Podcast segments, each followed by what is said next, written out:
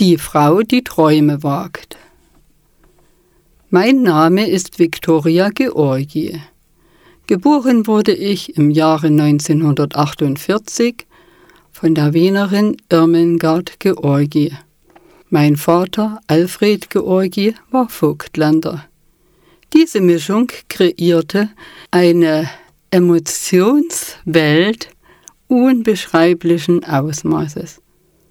In großer Dankbarkeit, dass ich mich Ihnen heute anvertrauen darf, gestatte ich mir ein paar zusammenfassende Worte zu meiner Person und meinem Seelenanliegen. Die ersten 40 Jahre verbrachte ich auf der ganz normalen Bewusstseinsebene, die da ist, du musst hart arbeiten und Nutzen bringen. Ich studierte Ökonomie, wurde Textilingenieur und versuchte mich als Justiziar, nachdem ich an der Humboldt-Universität in Berlin die Zulassung zum Jurastudium bekam. Der 4.7.1989. Das Ende brachte Freiheit. Auf der menschlichen Ebene stand in der Zeitung, aus unerklärlichen Gründen kam die Fahrerin des Pkw Trabant von der Fahrbahn ab. Ein nachfolgender Lkw-Fahrer erklärte, dass das Auto wie von Geisterhand angehoben und auf den entgegenkommenden Lkw geschleudert wurde. Meine Seelenerinnerung. Ein überdimensionales, mit tausend Lichtern leuchtendes Kreuz kam auf mich zugerast und verschluckte mich. Ich wurde körperloses Licht. Eine wundervolle Erfahrung. Und ich wollte nie wieder zurück in die Dunkelheit, diese Kälte, diesen Kampf. Aber Meinen Auftrag hatte ich noch nicht einmal begonnen, und so bekam ich eine zweite Chance und kehrte mit Hirnschädigungen ins Leben zurück, die ein Berufsverbot zur Folge hatten. Schulmedizinisch austherapiert wurde ich nach 13 Monaten intensiver schulmedizinischer Betreuung ins Nichtleben entlassen.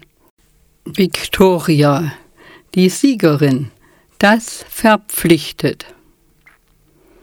Eine lange Reise durch viele alternative Heilverfahren, durch die ich selbst Heilung erfuhr, diese dann lernte, um sie zu lehren, brachte mich in die intensivsten Erlebniswelten. Eli Jackson Beer fragte mich einmal, zu welchem Preis bist du bereit, dein Licht wieder zu verkaufen? Ich schrie, zu keinem, nicht ahnend, dass ich damit bereits die Tür zum Verlust geöffnet hatte.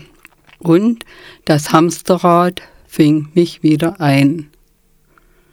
Es hat keinen Sinn, die Geschwindigkeit zu erhöhen, wenn du in die falsche Richtung grenzt sagte ich meinen Seminarteilnehmern und merkte nicht, dass dieser Satz für mich selbst bestimmt war. Es kam, wie es kommen musste, mein Körper gab mir noch einmal einen Wendepunkt, den ich als meine Spontanheilung erlebte. Im Frühjahr 2010 war mein Körper dem Tode nahe. In jener Nacht sah ich dem Tod direkt ins Auge. Meine Erinnerung. Mein Körper wurde kalt, eiskalt. Ich hatte das Bedürfnis, zur Toilette zu gehen. Auf der Toilette verlor ich unbeschreibliche Mengen Blut, schwarz, schwarz wie die Nacht.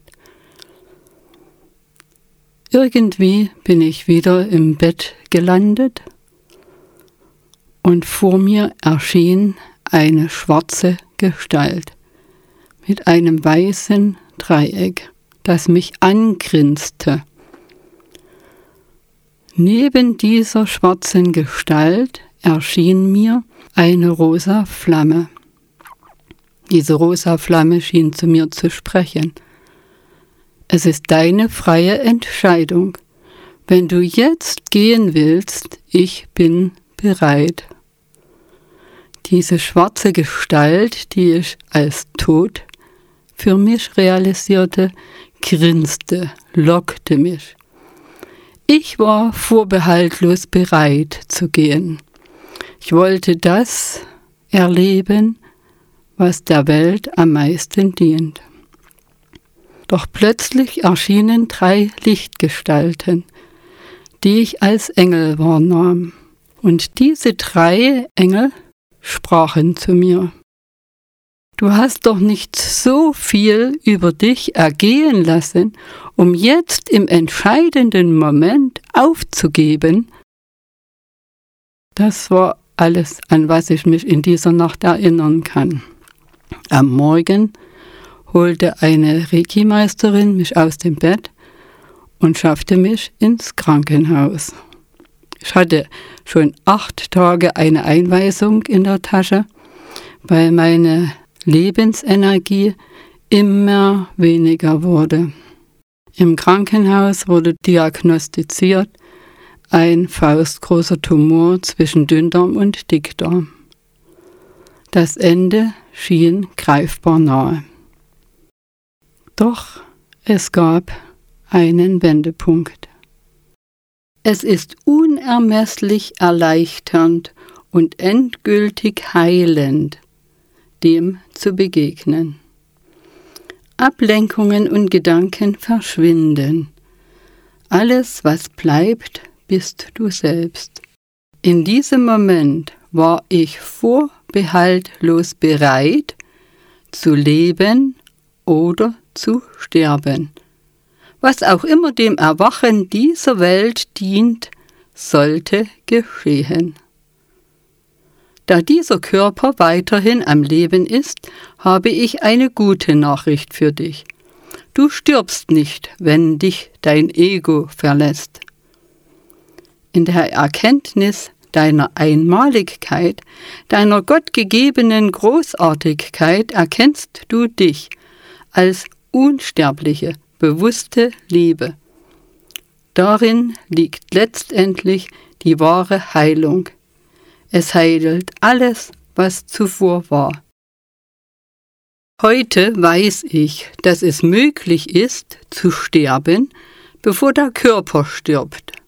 Das bedeutet, die Identifikation mit ihm aufzugeben und diese sterben zu lassen. Das ist keine leichte Aufgabe. Das war die Herausforderung meines Lebens.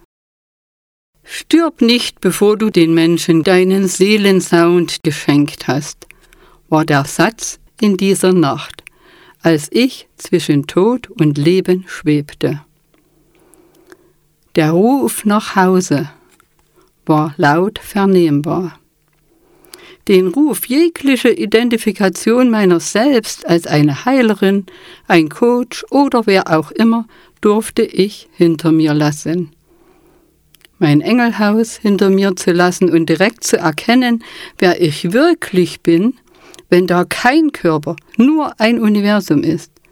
Welch eine Gnade liegt in dieser Erfahrung. Diese Erkenntnis war die Heilung aller Wunden aus unzähligen Leben. Ich habe für einen kurzen Moment meinen Sinn des Lebens als Seelensound gehört. Die Engel haben ihn mir eingehaucht. Als ich mich wahrnehmen konnte als Seele, die einen Körper bewohnt, hatte ich die Erfahrung der grenzenlosen Wahrheit unser aller Existenz. Ich will die Medizin für all die kranken Seelen sein, die auf der Suche nach Heilung sind. Indem ich erkenne, dass ich ein Teil der Menschheit bin und letztendlich alles, was sich mir zeigt, mit erschaffen habe, kann ich auf eine Ebene gehen, auf der ich durch ein Gebet Heilung für Menschen erzeugen kann, die resonanzfähig sind. Mein Gebet lautet, ich heile den Anteil in mir, der das miterschaffen hat, und vergebe allen Beteiligten, einschließlich mir selbst, auf der tiefsten Seelenebene. Ich danke für diese göttliche Heilung und segne alle. Ich bitte um die Freiheit der Liebe. Ich bringe Liebe. Ich bin Liebe. Om Annama. Amen.